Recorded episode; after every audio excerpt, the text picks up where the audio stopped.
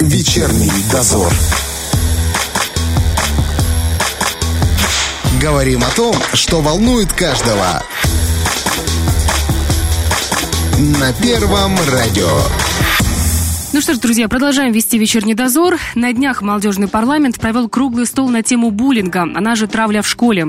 Думаю, что никто не будет спорить, что проблема сложная, застарелая и, к сожалению, с годами не решается совсем. Подробнее о том, что на круглом столе обсуждалось, к чему пришли, нам расскажет председатель молодежного парламента при Верховном Совете Приднестровья Роман Ефодиев. Роман, здравствуйте. Да, здравствуйте. Интересно, почему выбрали эту тему? Э, были какие-то звоночки? А, ну, на самом деле, над данной темой мы уже начали работать еще в прошлом году, в ноябре месяце. Это у нас было заседание комитета э, по образованию. И вот обсуждали, какие вопросы мы можем поднять, какие проблемы у молодежи. И вот как раз-таки один из э, коллег предложил э, поднять вопрос буллинга. Мы начали более подробно обсуждать и пришли к тому выводу, что из присутствующих почти каждый каким-либо образом сталкивался с буллингом в школе. Да, к сожалению, цифры действительно не радуют. Вот как э, я прочла новость, да, вы привели цифру 80% достигает уровень буллинга в школах Днестровска. После нашего обсуждения мы начали обсуждать, каким образом мы можем э, узнать, какой уровень буллинга у нас в республике в школах, и как мы можем получить эти данные, как мы можем вообще повлиять на эту ситуацию. Угу. И приняли решение, что нам необходимо подготовить опрос вопросы подготовить, анкеты, uh-huh. для того, чтобы узнать, какая же у нас обстановка в республике. А мы подготовили все, обратились э, к психологическому отделу нашего госуниверситета, как раз таки, чтобы с ними проконсультироваться по вопросам, чтобы они все грамотно были составлены. То есть помогали, а, да, в этом плане? Да, да. Далее мы обратились в Министерство просвещения, так как они непосредственно связаны со школами. И уже вот совместно, после того, как мы согласовали, предоставили данный опросник. И вот как раз-таки он был разослан в школу, где ученики прошли, и вот мы получили результаты. Кстати, а, а что было, извините, что перебиваю, а что было в самой анкете, какие вопросы задавались? А, вопросов было около 11, они были такие несложные. Вот зачитаю первый вопрос. Являлись ли вы когда-либо участником травли или издевательства? И были варианты ответы. Да, как жертва, да, как агрессор, да, как наблюдатель, и нет, не являлся. Угу, угу. И вот, получается, ребята отвечали. Я так понимаю, анонимный опрос был, да? Да, да. Это был анонимный опрос, была выборка по республике, то есть мы не делали это сплошным методом, а сделали выборку по всем городам, uh-huh, кла- uh-huh. разделили на классы первый, четвертый, пятый, девятый и девятый, одиннадцатый. Я так понимаю, что на сегодняшний день обработаны уже все анкеты, и у вас есть на руках вся информация? Да. В опросе приняло 412 учеников, и как раз-таки летом мы получили эти данные, их обработали, уже провели анализ, и как раз вот его мы и обсуждали на круглом столе. Угу. А, рассказывайте, к чему пришли? А, ну, мы обсудили как раз-таки вот анализ, высокие показатели по городам, хотя вот, э, как уже было сказано, Днестровск показывает самый высокий показатель буллинга, но при этом вот есть э, те города, которые радуют. Это Бендеры, у них показатель на уровне 17%, Каменский район, Тирасполь, они на уровне 30%. Угу, угу, угу. То есть есть и положительные результаты, как бы. А как я понимаю, что, естественно, без представителей Министерства просвещения здесь не может обойтись никак. А как вообще к этим результатам отнеслись и представители министерства, и представители внутренних дел, и, конечно же, психологи? К этим данным как отнеслись? А, ну, на самом деле, были удивлены некоторым данным, а, но, в принципе, я думаю, ни для кого не секрет, что все-таки присутствует буллинг в наше время. И над этим как раз-таки поставили э, ту задачу, что необходимо все-таки с ним бороться и понимать, э, как у нас все-таки обстоят дела в республике и точечно вот работать по ним. Поэтому мы как раз-таки обсуждали на круглом столе э, возможность проведения уже сплошным методом, то есть опросы для всех школьников, все города, все классы. Чтобы видеть э, более полную картину, как я да, понимаю. Чтобы да, чтобы полностью наблюдать картину и уже точечно работать по проблематичным местам. Угу. Я правильно понимаю, что здесь э, должна быть какая-то э, пошаговая система решения проблемы, или пока это не обсуждается? А, ну, все-таки да. Мы как раз вот э, провели круглый стол для того, чтобы познакомиться ближе с коллегами, узнать их мнение, поделиться своими результатами, наметить дальнейшие планы. И как раз уже, я думаю, мы еще не раз будем встречаться, консультироваться и привлекать в Министерство просвещения представителей Министерства внутренних дел, также психологов госуниверситета и совместно работать над этой проблемой. Ну что ж, я действительно надеюсь, что у вас все получится, потому что проблема очень серьезная и очень тяжелая, потому что действительно, как вот вы говорили, да, что вспоминая свою, свои школьные годы, я думаю, и у нас вот так же на работе спроси, почти каждый так или иначе подвергался. Очень неприятная штука, очень неприятная. Спасибо большое и, конечно же, желаем успехов вам в этом деле. Э, ну что ж, друзья, я напомню, что буквально через пару минут нас ждет большой разговор с психологом на тему травли в школе. И у нас прямо сейчас в студии начальник управления молодежной политики и социально-психологической поддержки ПГУ Илона Васильевна Клименко. Илона Васильевна, здравствуйте. Доброе утро. Очень рада вас вновь видеть в нашей студии. Прежде чем пойти дальше, скажем так, давайте в принципе определимся, что такое буллинг. Определений буллинга достаточно много, но мы возьмем за основу высказывание Игоря Семеновича Кона, которое наверняка все слышали, зная знаменитого психолога. Он говорит о том, что буллинг – это, можно сказать, физический или психологический террор, такое даже слово. Даже так? Да, который ну, проявляется в том, что агрессор по отношению к ребенку да, или к другому человеку, который более слабый физически или психологически, проявляет агрессивные действия. С какой целью? С целью того, чтобы ребенка запугать и получить определенную определенную выгоду эмоциональную от этого. Казалось бы, они же просто дети, а тут целый террор. Да, террор. Вот видите, какое даже такое высказывание. Но понятное дело, что это очень сложный момент, потому что просто определить, что такое буллинг, достаточно сложно, потому что включается сюда не только два человека, угу. тот, который агрессор, и тот, который да, подвергается насилию, но и есть определенное понятие круга так, буллинга, так, да, так. в который включены и зрители. И зрители делятся тоже на разную категорию. Давайте Это те, которые э, поддерживают да, агрессора, которые в любой момент могут подключиться его поддержать поддержать, да? Поддакивают, Поддакивают, да, вот подталкивают. Вот. Другие стоят в стороне, они вроде бы и нейтральные, но они еще в такой вот цыпкой позиции, они могут в любой момент перейти тоже в агрессию. Угу. Те, которые боятся, да, понимают, что если они будут поддерживать, то тогда в этой ситуации они могут попасть в такую ситуацию буллинга, да? Угу, угу. То есть э, даже нельзя сказать, что это только два человека, да, включены в этот процесс. Угу, угу. Весь класс, если мы говорим о школе, включен в этот процесс. По сути, такая самая настоящая группировка в школе. Да, да, потому что буллинг вдвоем не бывает, потому что агрессору... Вдвоем это просто конфликт, конфликт получается. Нет, смотрите, давайте тоже не будем путать. В конфликте позиции равны. Так. А в боулинге всегда есть тот, который психологически или физически давит на другого ребенка, который не согласен, который э, не хочет этого, правда? Uh-huh, uh-huh, и очень часто дети говорят, ну что это такое, мы же играем, мы, наверное, шутим, да? Давайте сразу четко определять. Игра и веселье – это когда всем хорошо и когда все смеются. Когда одному плохо эмоционально, физически и так далее, это насилие, это травля и насилие. Uh-huh, так, хорошо, но получается, что есть дети, которых булят, и где бы они ни находились, в какой школе бы они ни учились, они все равно оказываются в позиции жертвы. И дети, которые агрессируют. Угу. Может, какой-то психологический портрет ребенка одного и второго. Что происходит? Почему именно так? Смотрите, давайте, наверное, возьмем сначала агрессора, да? Буллер, как угу, называют, угу. да? Чаще всего это ребенок чрезмерно эмоциональный, который импульсивен, не всегда умеет управлять своими эмоциями. Такой ребенок не эмпатичен. Знаете, что такое эмпатия? Это умение понять, что чувствует другой человек. Угу, То есть эмпатия практически практически отсутствует. Этот ребенок чаще всего э, такой проявляет агрессию не только по отношению, может быть, даже более слабым, но иногда и проявляет агрессию по отношению к учителям. Да? Угу, То есть угу. он может да, высказывать такие вот какие-то моменты, вызывать на конфликт и учителей в том числе. То есть этот ребенок ярко виден. Это неспокойный, неуравновешенный ребенок, который адекватно себя ведет в школе. Все равно, так или иначе, мы его можно заметить. Так или иначе, он проявляет какие-то вот такие агрессивные действия по отношению к более слабым, сверстникам или, например, даже к педагогам. Если... Откуда, откуда берется эта агрессия? Это просто такой тип характера или... Ой, определить, конечно, очень сложно. У каждого ребенка своя какая-то жизненная история. Это может, безусловно, быть связано с семьей. Потому что если в семье проявляется агрессия э, по отношению к ребенку или между родителями, угу. это может транслироваться на более слабых людей.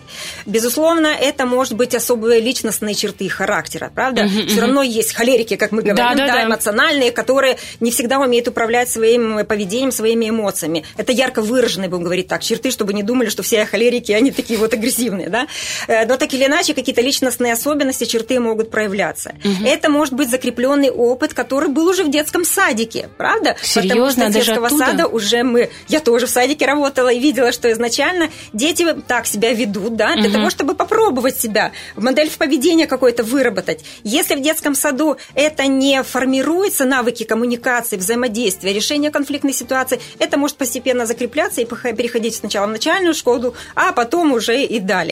И самое страшное, что такая модель поведения, она может сохраняться на протяжении всей жизни, если не вести в работу в этом направлении. Мы знаем и говорили уже о, о абьюзе да, в семье, потому что эти ярко выраженные черты агрессивности, они угу. переходят потом в модель поведения э, ну, уже в более взрослой жизни. То есть человек продолжает вести себя так, да, потому что да. понимает, что позволяют. Позволяют, да? совершенно угу. верно. И опять же говорю, что страшно то, что и ребенок, которого травят, да, он меняет свои личностные черты, он меняет свое мировоззрение, он меняет отношение к миру, потому что он видит, что его не защищают, и он не знает, что в этой ситуации делать. И опять же, это влияет на самооценку, на уверенность в себе, на удовлетворение вообще школьной жизни в целом. И опять же, меняются личностные особенности, которые, опять же, в взрослой жизни могут проявляться, ну, мы сами знаем как. Угу, угу.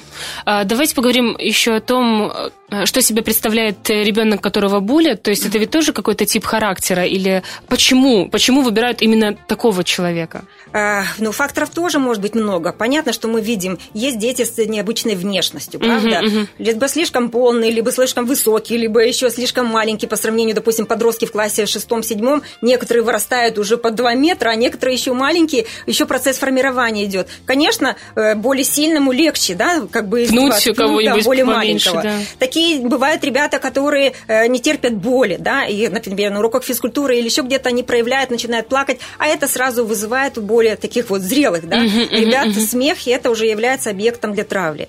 Сейчас мы знаем тоже, что если, например, у мальчика феминные какие-то черты, да, похожие на девочку, uh-huh. или у девочки, например, более маскулинные какие-то черты, это тоже может быть объектом для того, чтобы поиздеваться, посмеяться, ну и травить в каких-то таких других моментах. Кстати, а вот э, в поведении как-то можно понять, что вот этого ребенка будут потом травить? Э, как-то он, может быть, ведет себя, что-то говорит, вот кроме внешности? Э, ну, понятное дело, что есть у нас дети меланхолики. Они сами по себе спокойные, уравновешенные, они эмоциональные, они очень ранимые. Ну, понятное дело, что не каждый из них, даже с особенностями характера, может постоять за себя. Угу. Вот здесь, конечно, очень важна роль родителей для того, чтобы, видя, что ребенок э, состенчивый, да, если он такой замкнутый, если у него немного друзей, немножечко научить его, да, как себя вести в таких вот сложных жизненных ситуациях. Опять же, начиная с детского садика, потому что ребенок идет в детский сад, и там уже начинают элементы его дальнейшего поведения формироваться. Ну вот в том же детском саду приходит ребенок домой, и мама спрашивает, ну что, как там у тебя? А меня Максим ударил. А ты что сделал в ответ? Заплакал. Или вот что, как, как вот еще с детского садика формировать э, личность так, чтобы впоследствии она... Он... Понятно, что мы учим, чтобы ребенок конструктивно взаимодействовал, правда? Но так или иначе мы должны учить, что на силу надо так или иначе противостоять этому всему. Uh-huh, если uh-huh. ребенок не понимает нормальной речи, если он не идет на контакт, если он только проявляет физическую агрессию, то здесь ребенку, понятное дело, желательно привлечь воспитателя, да, родителей, uh-huh. ну и самому уже постепенно постепенно учиться решать такие маленькие, на первый взгляд, да, mm-hmm. конфликтные ситуации, которые потом в более в зрелом возрасте вырастают в такие большие объемы. Ну, э, нормально сказать, слушай, ну если он тебе дал э, по, э, по щам, дай ему ответ в конце концов. Ну, с одной стороны, это не педагогично, я понимаю. Но так или иначе бывает так, что нужно постоять за себя, потому что по-другому порой не понимает. Понятно, что нужно ну, уметь отстоять свою какую-то позицию или себя самого сложной ситуации. Если, например, э, над этим делом не работали в детстве, и вот эта ситуация, когда ребенок э, в ущемленном состоянии переходит в школу, и дальше его продолжают травить там, можно ли что-то сделать? Если, например, ребенок приходит домой к родителям и говорит, что меня травят в школе, да, там такой-то, такой-то, делает то-то, то-то. Э, кстати, как обычно родители отвечают на это? Ну, как обычно, родители разные, да? Кто-то угу. говорит, давай сам за себя постой, ты настоящий мужчина. Кто-то подключается уже к процессу воспитания, например, в школе, э, подходит к классному руководителю, к администрации школы и решает совместно. То есть все индивидуально, но, безусловно, если этот процесс затяжной, а буллинг – это не однократное какое-то действие, это систематическая травля, которая проявляется конкретно в школе, и это учитель может тоже заметить. А мы сейчас поговорим еще про да, учителей. Да. То есть родитель должен обязательно либо сам поработать с ребенком, понять, понятно, что он не может решить эту проблему. А если это подростковый период, то ребенок чаще всего и не скажет родителям ничего. Вот по нашим статистическим данным, дети уже боятся, да, не совсем доверяют родителям и понимают, что родители ничего сделать не могут. Так они, получается, ребенок не говорит, они и не знают. Как понять, что ребенка травят в школе? Но есть первичные какие-то признаки и вторичные, так или иначе. Если первичные ребенок... это какие? Э, первичные это, понятное дело, ухудшение, допустим, э, успеваемости в школе. Понятное угу. дело, значит, что-то происходит. Если ребенок хорошо учился, тут начинают снижаться оценки. Если ребенок не хочет идти в школу, да? угу. если он по утрам... Ну, как он же не может сказать, мама, я не пойду, да? Да, это начинает он... подниматься температура. Мы знаем, психосоматика, психосоматика срабатывает. Да. То есть ребенок в этой ситуации можно увидеть какие-то порезы, синяки и так далее, потому что если идет такая ситуация в школе, то, скорее всего, ребенка не только психологически, но порой физически там угу. происходит какое-то насилие. Поэтому родитель должен быть очень внимательный. Когда мы с вами говорили о суициде, очень многие вот эти моменты, они повторяются. То есть, наблюдая за поведением ребенка, за изменением поведения, да, угу, ну, такой ребенок угу. вот такой, общительный, адекватный, хорошо учился, э, все было нормально, а тут происходит изменение. Надо родителям обращать внимание обязательно. Мне кажется, многие списывают это на переходный возраст. Вот он меняется, потому что переходный возраст. Понятно, что переходный возраст, но все равно, если доверие с родителями было уже изначально с детского возраста сформировано, угу, то угу. тогда ребенок и подойдет и расскажет. И, в принципе, если родители нормально, адекватно с ребенком общаются и ведут процесс воспитания последовательно, то, скорее всего, он и психологически устойчив даже к стрессовым таким ситуациям. К большому сожалению, далеко не всегда так Не всегда, потому что внешние факторы, к сожалению, очень сейчас важны. Мы знаем, что сейчас процесс э, такой вот телевизионной агрессии очень такой... Это правда. Да. Э, возрастные особенности мы никуда не можем списать подростковый возраст. Он такой, они пытаются доказать, кто сильнее, кто лучше и так далее. Максималистские да, такие наклонности. конечно. Да. Подростки всегда подростки, сто веков назад, сейчас так или угу. иначе все это есть. Но все равно э, вот этот процесс агрессивного поведения у нас сейчас, к сожалению, увеличивается. Как родителю начать разговор, если он видит, что что-то происходит не так? Какие вопросы задавать так, чтобы не оттолкнуть, чтобы не, вот, не увидеть перед собой закрытую дверь? теперь? Ну, вы понимаете, что универсальных вопросов нет. Каждый родитель знает своего ребенка и знает, как выйти на контакт с ним. Угу. Но главное не оставлять это на потом, потому что вы видите первоначальные какие-то изменения. Видите, например, тетради порваны. Почему порваны тетради? Угу. И начинаем как-то разговор. Главное не обвинять ребенка и еще больше его со стороны родителей не затравить. Угу. Вот, что... Давайте поподробнее об этом. Как, э, как правильнее поддержать? Какие слова нужно сказать, а что удержать и утаить угу. все-таки на всякий случай, чтобы не обидеть еще больше? Тут, вот опять же, сложный вопрос такой, угу. да, потому что каждый ребенок индивидуален, но каждый имеет свои особенности да, личностные своего поведения. Поэтому родителю надо понимать и знать своего ребенка. И опять же говорю, замечать эти первые моменты для того, чтобы не пропустить момент. Потому что, угу. э, еще раз повторюсь, буллинг это неоднократное действие. Если будет однократное, это, скорее всего, конфликтная ситуация, она как-то разрешится, и дальше процесс обучения или взаимодействия пойдет дальше. Да? А если это буллинг, это долгосрочный промежуток. Угу. И здесь подключается не только сам агрессор, но и одноклассники, которые поддерживают агрессора, которые где-то щипнут, где-то тетрадку бросят, где-то во время урока засмеются, да. И здесь очень важный момент, опять же говорю, э, родители хорошо, да, конечно, это очень важный момент, но и учителя должны быть очень чувствительны, внимательны для того, чтобы замечать, э, что происходит в классе. Еще немножечко про родительскую помощь, э, поддержку. Есть ли какие-то направления, какие-то фразы, какие-то слова, которые должны быть сказаны, чтобы ребенок почувствовал, что э, в семье он, у него есть поддержка?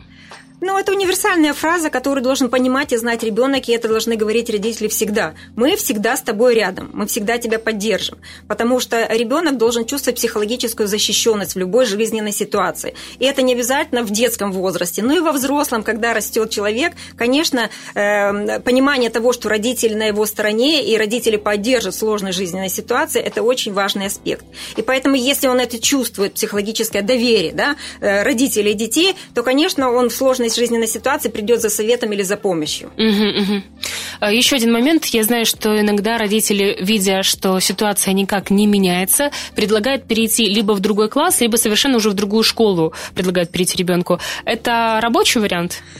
Ой, это тоже сложная система, которая должна начинаться вообще с организации деятельности школы. Да? Потому что, потому что должны быть организационно-управленческие какие-то действия по предотвращению насилия в школе и информационно-просветительские. Если это в школе работает, если в школе создана психологически безопасная среда, то возможности проявления насилия, они минимизированы. Угу. Если же процесс травли начинается в школе, в него, опять же говорю, закручивается большое количество людей, детей, взрослых и так далее. Поэтому он может как инфекция распространяться по школе. Угу. Да, мы можем забрать ребенка, перевести его в другую школу, но в этой школе так или иначе могут опять начаться такие ситуации, потому что модель поведения уже запущена. Модель поведения... Модель поведения э, ребенка, которого травят?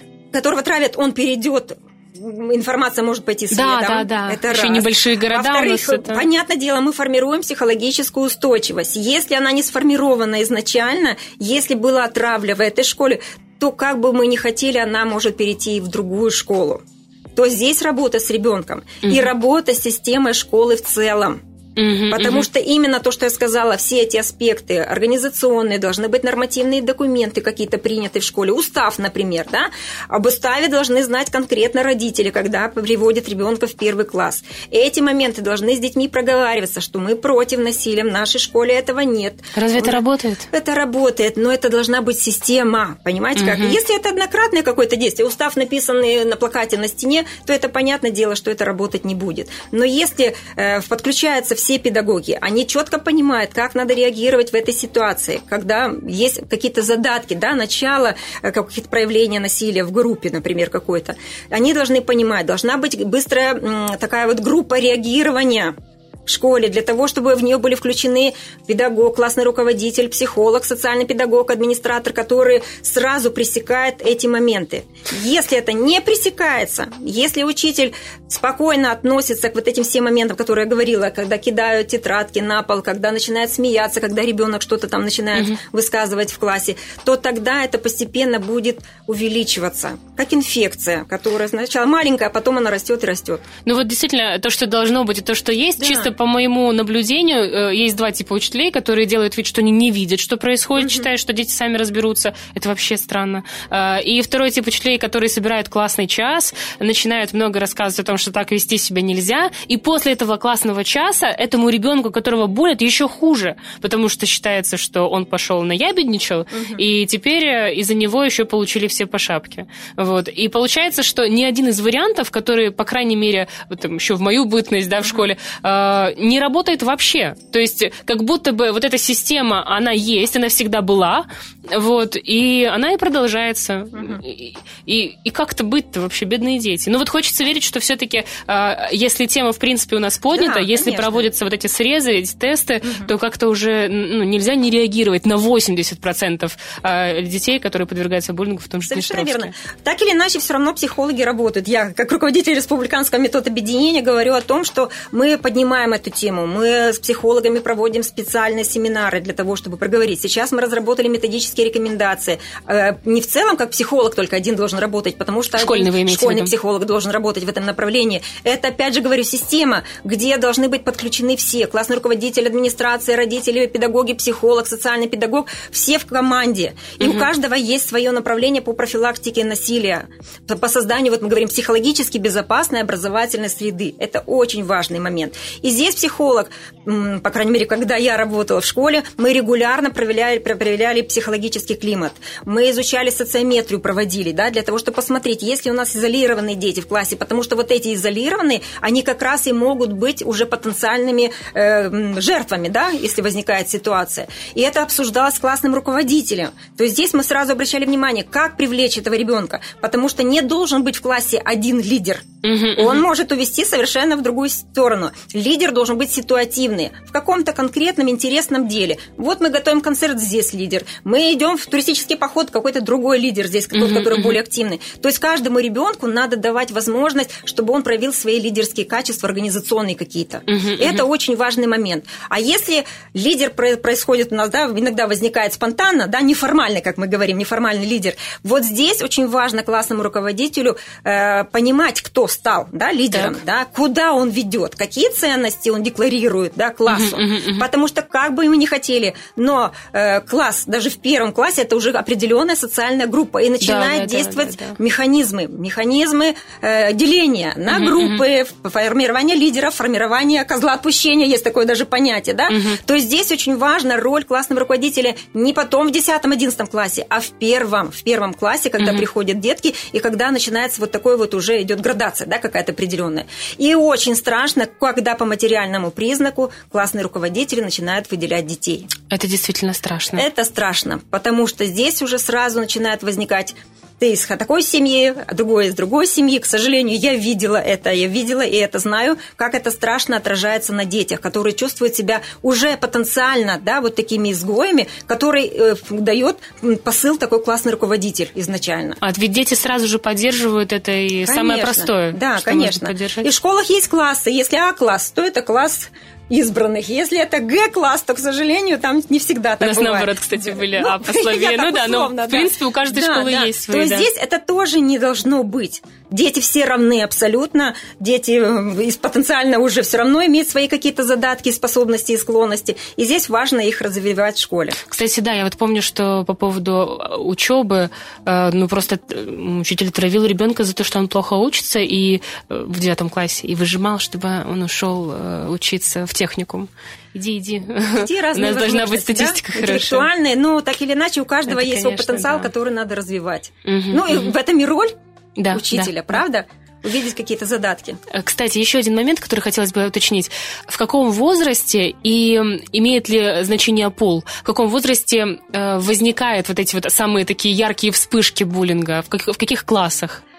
Класса, конечно, подростковый возраст, это уже начиная с 5-6 класса может проявляться. Угу, как угу. мы не крути, мы говорили, что То есть подростковый это... период никуда мы не можем да, деть. Поэтому как раз в этот период они начинают взрослеть, начинается такая вот иерархия угу, ролей угу. определенных начинает простраиваться. И вот здесь это очень сложный период. Опять повторюсь, если да. начать работать с начальной школы, если простроены правила поведения в классе, да, где можно подойти рассказать учителю, угу. а где это ябедничество, потому угу. что изначально при пресекать какие-то вот рассказы детей э, классному руководителю, это неправильно. Не всегда они ябеды. Иногда бывает такая ценная информация, которую классному руководителю подскажет, что вот начинает назревать какая-то конфликтная ситуация в классе. Угу, это угу. очень важный момент.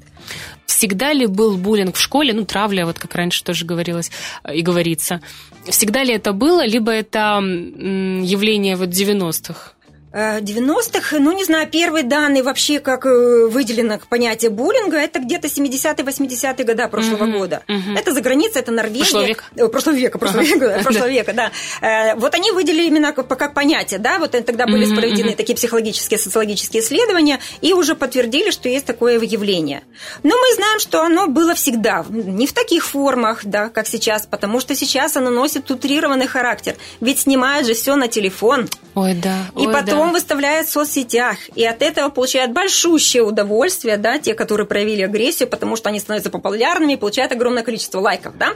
Что еще больше побуждает Да, конечно, их... Э, побуждает. Поэтому и кибербуллинг, мы знаем, что есть такое понятие, и то, что происходит в школах, да, все это, к сожалению, да, снимается сейчас на смартфоны и выкладывается в соцсети. И это носит, я же говорю, такой, ну, устрашающий характер, потому что если это было замкнуто раньше на уровне класса, например, то сейчас в курсе вся школа, и, может быть, даже вся, допустим, весь город об этой ситуации. Слушайте, ну вот действительно а, достаточно большие масштабы с учетом того, что есть интернет.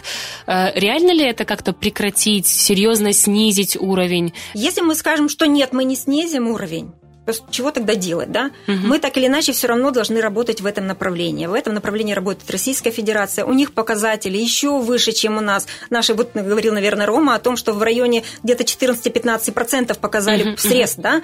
Э, там этот показатель в районе 30%, угу, да, угу. среди не только подростков, но начиная периода всего школьного возраста. Угу, угу. Вот. Поэтому, конечно, ведется работа в этом направлении. Россия, конечно, впереди у них хорошие, как бы, есть такие психологические центры, где есть кризисные бригады, например, в Москве тоже, когда возникает ситуация суицида, вот, о котором мы говорили, угу. когда возникает такая вот кризисная ситуация буллинга, специалисты выезжают и как нейтральная сторона пытаются разрешить эту ситуацию.